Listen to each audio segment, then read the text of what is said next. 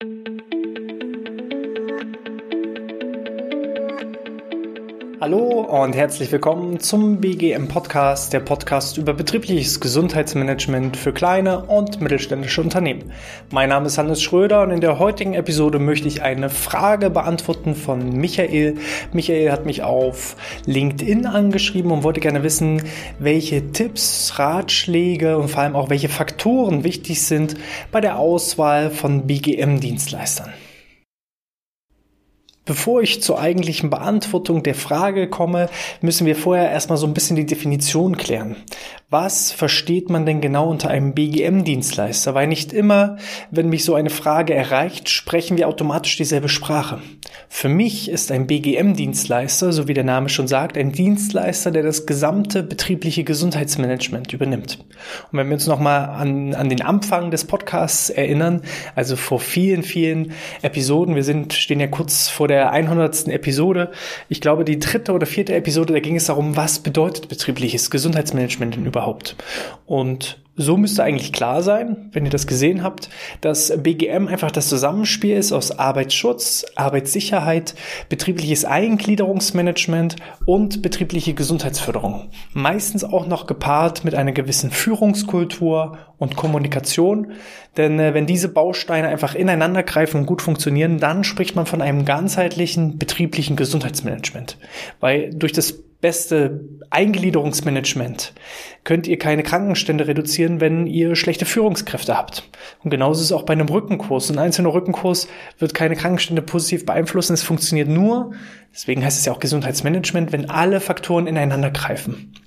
Und das bedeutet für mich, wenn man jetzt so diese Frage genau nimmt, ähm, welche ja, wichtigen Tipps und Tricks gibt es einfach bei der Auswahl eines BGM-Dienstleisters, der also alle Bausteine entsprechend übernimmt. Und ein solcher Dienstleister macht meistens nur Sinn, wenn man das Ganze outsourced, als ähm, externen BGM-Dienstleister engagiert und äh, selber vielleicht kein internes eigenes betriebliches Gesundheitsmanagement hat.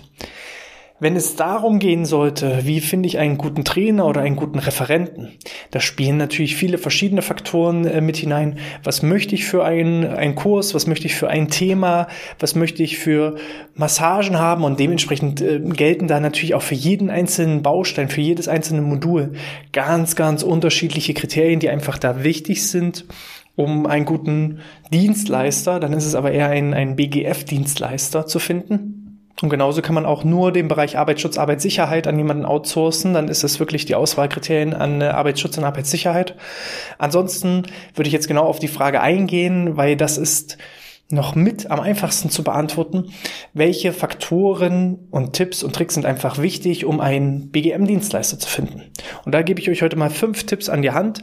Und ähm, ja, der erste Tipp ist eigentlich schon auch erklärend, allein aus der Definition heraus. Wenn ich jetzt wirklich das Ziel habe, ein betriebliches Gesundheitsmanagement outzusourcen an einen Dienstleister, als externes Unternehmen rauszugeben, dann sollte ich jemanden finden, der alles aus einer Hand macht. Denn wenn ich jetzt wieder anfange, die Analyse, wenn man alleine diese einzelnen BGM-Prozesse nimmt. Ich habe eine, eine, Analysephase, ich habe eine Planungsphase, davor kommt meistens noch eine gewisse Bedarfsbestimmung. Nach der Planungsphase geht es darum, die Maßnahmen durchzusetzen. Ich muss die Maßnahmen evaluieren, auswerten und dann Stück für Stück optimieren, um einen kontinuierlichen Verbesserungsprozess zu haben. Und wenn jetzt jede einzelne Etappe aus meiner Erfahrung heraus zer, zerhackstückelt wird, wenn ich also eine Unternehmensberatung die Analyse machen lasse, dann ein, einen anderen Dienstleister die Planung durchführe oder anfange selber die Planung durchzuführen, wenn ich dann verschiedenste Dienstleister habe, wo jeder einen anderen Baustein ähm, bedient, sei es Rücken, sei es Stress, sei es Kommunikation, sei es Führungskräfte, ähm, wenn ich dann wieder jemanden, eine andere Unternehmensberatung habe, die dann die Auswertung fährt, wenn ich dann wieder die erste Unternehmensberatung rannehme, um das Ganze zu optimieren, dann macht jeder nur einen Teilbereich und dann ergibt es kein, kein Gesamtbild. Das ist wie so ein Kunstwerk, als würde jeder bloß ein Stückchen des Bildes ausmalen und aber man hat nicht diese Gesamtsicht darauf. Und auch wir in unseren Anfängen haben als BGF-Dienstleister angefangen und haben in Auftrag von gesetzlichen Krankenkassen, auf Wunsch von verschiedenen Unternehmen einfach BGF-Dienstleistungen einzeln durchgeführt, haben mal einen Vortrag gehalten, haben mal Kurse gemacht, ähm, haben Workshops geplant und durchgeführt oder eher nicht, nicht mal geplant, sondern einfach durchgeführt. Und es ist immer irgendwas schiefgegangen. Wir haben dann einen richtig, richtig guten Vortrag gehalten vor drei Leuten. Und wir wussten nicht, warum jetzt nur drei Leute, weil wir hatten ja da gar keine Verantwortung für. Wir waren ja nur für die Durchführung, für die Umsetzung zuständig. Das heißt, wir sind an einem Tag hingefahren, haben den Vortrag gehalten für die drei Leute, die waren hellauf begeistert, es war sensationell. Aber wir wussten nicht, warum sitzen da jetzt bloß drei Leute? Und es wusste auch meistens niemand anderes, weil sich auf einmal aufgrund der vielen Beteiligten keiner mehr verantwortlich dafür fühlte. Und ich bin der festen Überzeugung, wenn ich schon das Thema BGM angehe, dann sollte ich nicht zu viele Köche haben, denn zu viele Köche verderben den Brei, sondern ich sollte klar und strukturiert alles aus einer Hand haben. Ich sollte klare Zuständigkeiten haben und selbst wenn ein, eine Kombination aus internem und externem BGM stattfindet, dann sollten die internen Teilnehmer und auch die externen Teilnehmer nicht zu vielfältig sein, weil viele Köche verderben einfach den Brei. Immer wieder erlebe ich auch Gesundheitskreise, Arbeitszirkel, die aus vielen, vielen Mitgliedern bestehen und weil jeder seine Meinung mit einbringen möchte, findet man keinen gemeinsamen Nenner und dann kommt man überhaupt gar nicht vorwärts. So, von daher meine Empfehlung, wenn ihr einen BGM-Dienstleister in Anspruch nehmt, schaut, dass ihr einen Dienstleister findet, der euch wirklich alles aus einer Hand von A wie Analyse bis Z wie Zielerreichung einfach auch darbieten kann. Das ist auch unser Ansatz, wie wir arbeiten. Also warum sollte ich jetzt hier Empfehlungen geben, die wir dann selber so nicht umsetzen, sondern so ist einfach unser Arbeitsprozess, Arbeitskonzept. Und ich habe selber als interner Gesundheitsmanager gearbeitet. Ich habe viele Jahre lang als als äh, ja, Auftragsannehmer von für gesetzliche Krankenkassen gearbeitet und ich habe einfach festgestellt, es funktioniert nicht. Es klemmt immer an irgendwelchen Stellen. Es funktioniert erst, seitdem alles aus einer Hand ist. Von daher da die Empfehlung, ähm, sucht euch jemanden, der alles aus einer Hand einfach anbieten kann. So, dann solltet ihr darauf achten, dass das Ganze individuell und angepasst ist. Es gibt einfach nicht, ich, ich habe jahrelang den heiligen Gral gesucht, die eine Maßnahme, die alle Mitarbeiter super toll finden, die man dann ja großflächig im ganzen Unternehmen anbieten kann die gibt es nicht. Also wenn ihr sie findet, dann meldet euch bitte bei mir unbedingt. Aber ähm, ich habe sie in den letzten ja, zwölf Jahren nicht finden können, sondern man muss individuell jeden einzelnen Mitarbeiter eigentlich, also jedes einzelne Unternehmen sowieso, jede einzelne Abteilung, jeden einzelnen Bereich, jeden einzelnen Mitarbeiter individuell betrachten. Nur dann weiß ich genau, was sind die Ziele, die Wünsche, die Bedürfnisse, der Bedarf des Mitarbeiters, des Unternehmens, des Teams? Und dann muss ich individuell und angepasst einfach die Maßnahmen anbieten. Und da gibt es keine richtige Blaupause. Das ist manchmal schwierig, ja, also auch bei mir im Rahmen der, der Kundenakquise. Die, die, die Unternehmen wollen halt genau wissen, ja, ja, was machen wir denn? Was führen wir denn für Maßnahmen durch? Ich kann immer bloß Beispiele nennen, weil ohne fundierte Analyse am Anfang weiß ich gar nicht, welche Maßnahmen können und äh, brauchen die Mitarbeiter überhaupt. Und es funktioniert nicht einfach den 0815 Rückenkurs oder den Obstkorb oder das Leitungswasser einfach zur Verfügung zu stellen. Das kann sein, dass das eine richtig gute Lösung ist. Auch der Obstkorb, der ja immer schlecht geredet wird, das kann eine super Maßnahme sein. Aber ein Obstkorb alleine wird nicht eure Krankenstände senken. Das ist ein kleines Zahnrädchen von ganz, ganz vielen Bausteinen.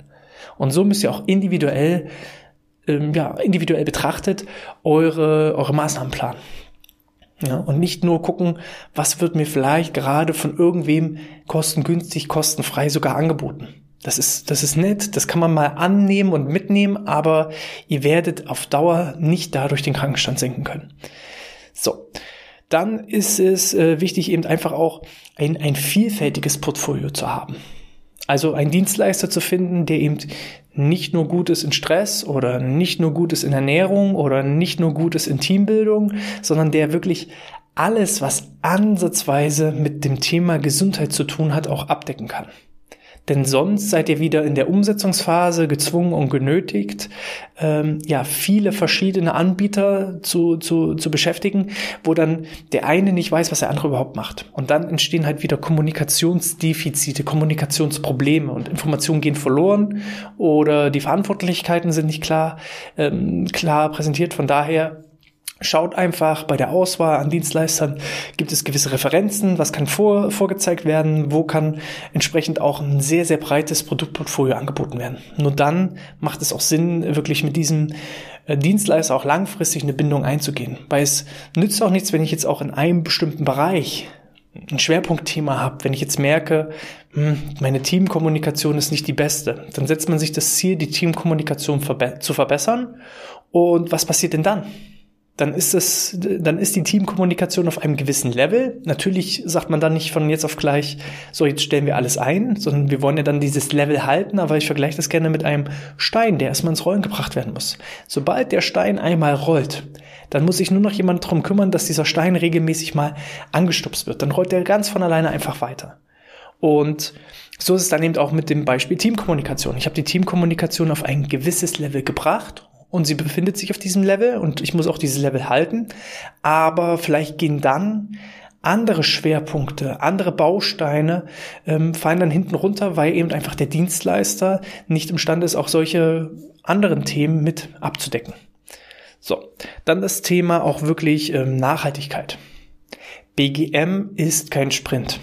Es ist ganz einfach so, ein BGM ist eigentlich ein, ein niemals endender Lauf ich, ich lege ein BGM an, ich bringe das ins Rollen und sobald das einmal rollt, dann höre ich damit nicht wieder auf. Also selbst wenn ich die Krankenstände nach unten getrieben habe. Deswegen ist diese Berechnung eines Return on Invest am Anfang natürlich durchaus interessant. Wenn ich weiß, ich habe vorher gar keine gesundheitsfördernden Maßnahmen, gar kein Gesundheitsmanagement gehabt oder ich habe lediglich die gesetzlichen Auflagen erfüllt, die einfach für mich als Basics, als Standard gelten. Ich habe diese erfüllt und habe einen Krankenstand X. Und jetzt führe ich gesundheitsfördernde Maßnahmen, vor allem auch als präventive Maßnahme ein und reagiere nicht erst, wenn das Kind schon in den Brunnen gefallen ist, um einfach die Gesundheit der Mitarbeiter aufrechtzuerhalten. So, und jetzt passe ich diesen Krankenstand vielleicht in eine positive Richtung an und dann kann ich auch einen Return on Invest berechnen. Aber wenn ich jetzt schon auf einem sehr, sehr guten Level bin, auf einem sehr, sehr guten Niveau bin, wie will ich dann den Return on Invest berechnen?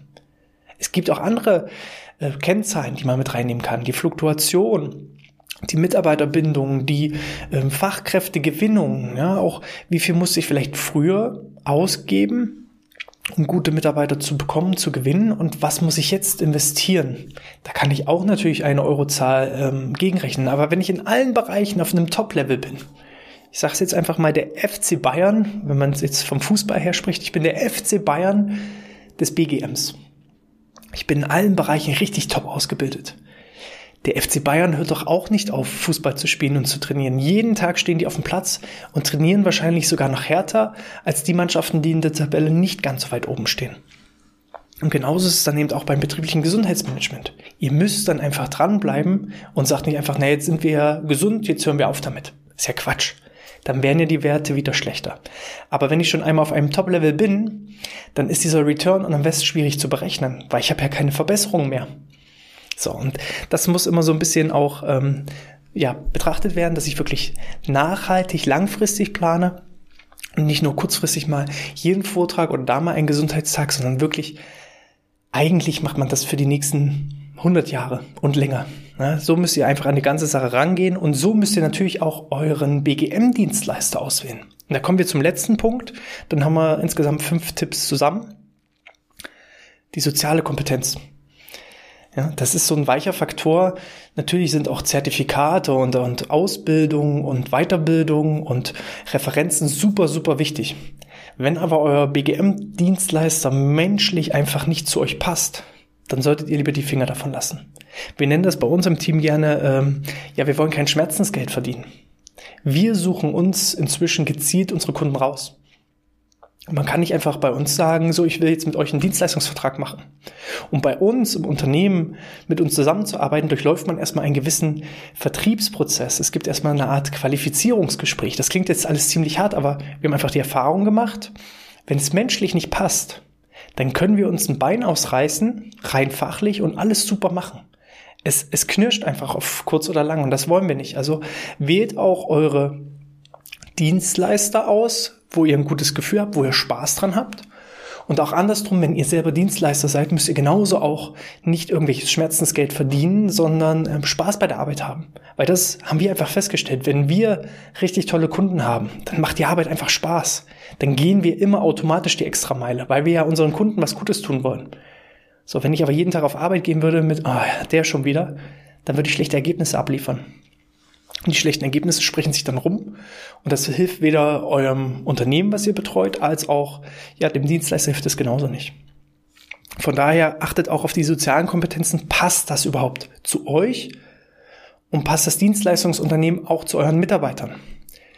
Ähm, bei der Mitarbeiterauswahl achte ich zum Beispiel darauf, dass wir sehr, sehr, sehr verschieden, sehr, sehr breit aufgestellt sind von den verschiedenen Charakteren. Das ist natürlich auch in der, in der Mitarbeiterführung für uns immer manchmal eine Herausforderung, weil unterschiedliche Charaktere natürlich auch immer unterschiedliche Meinungen haben. Aber ähm, mir ist es eben doch wichtig, so eine Art ja, äh, Diversifikation, also unterschiedliche Mitarbeitertypen zu haben, damit ich je nach Mitarbeitertyp auch passend den äh, Typen habe zu dem Unternehmen, der zu betreuen ist.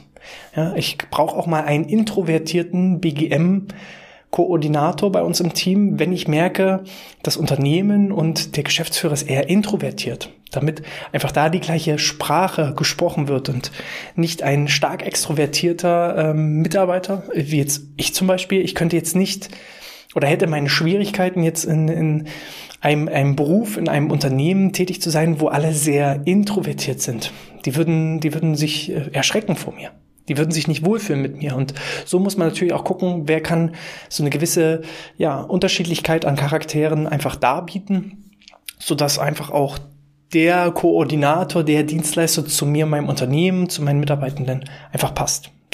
Das waren jetzt fünf Tipps von äh, insgesamt zehn Tipps, die ich äh, für euch mal zusammengestellt habe.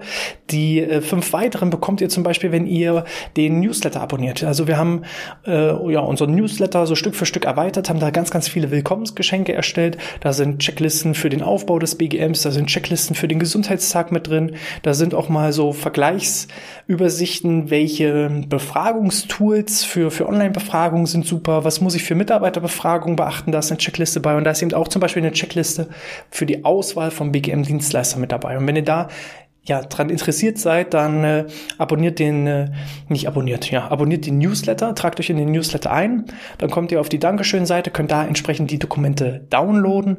Und äh, wenn ihr dann sagt, ja, interessiert mich nicht weiter, was der Hannes zu sagen und zu schreiben hat, dann meldet ihr euch danach einfach wieder ab und gut ist, dann werden die Daten gelöscht.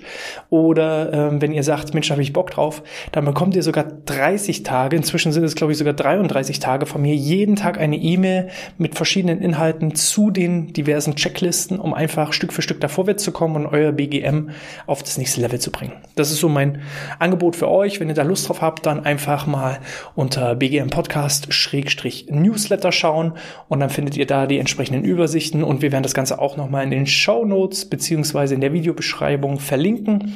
Wenn euch das gefallen hat, dann freue ich mich auf eine 5-Sterne-Bewertung in iTunes oder in der Apple Podcast App. Für alle YouTube-Zuschauer gerne abonnieren oder auf die Glocke hauen, um immer wieder auch auch up to date zu sein, wenn neue Videos rauskommen.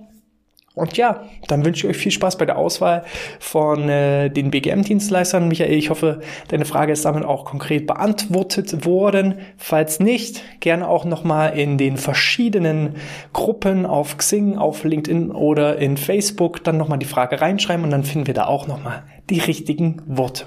In diesem Sinne, ich sag, bleibt gesund und bis zum nächsten Mal. Sportfrei.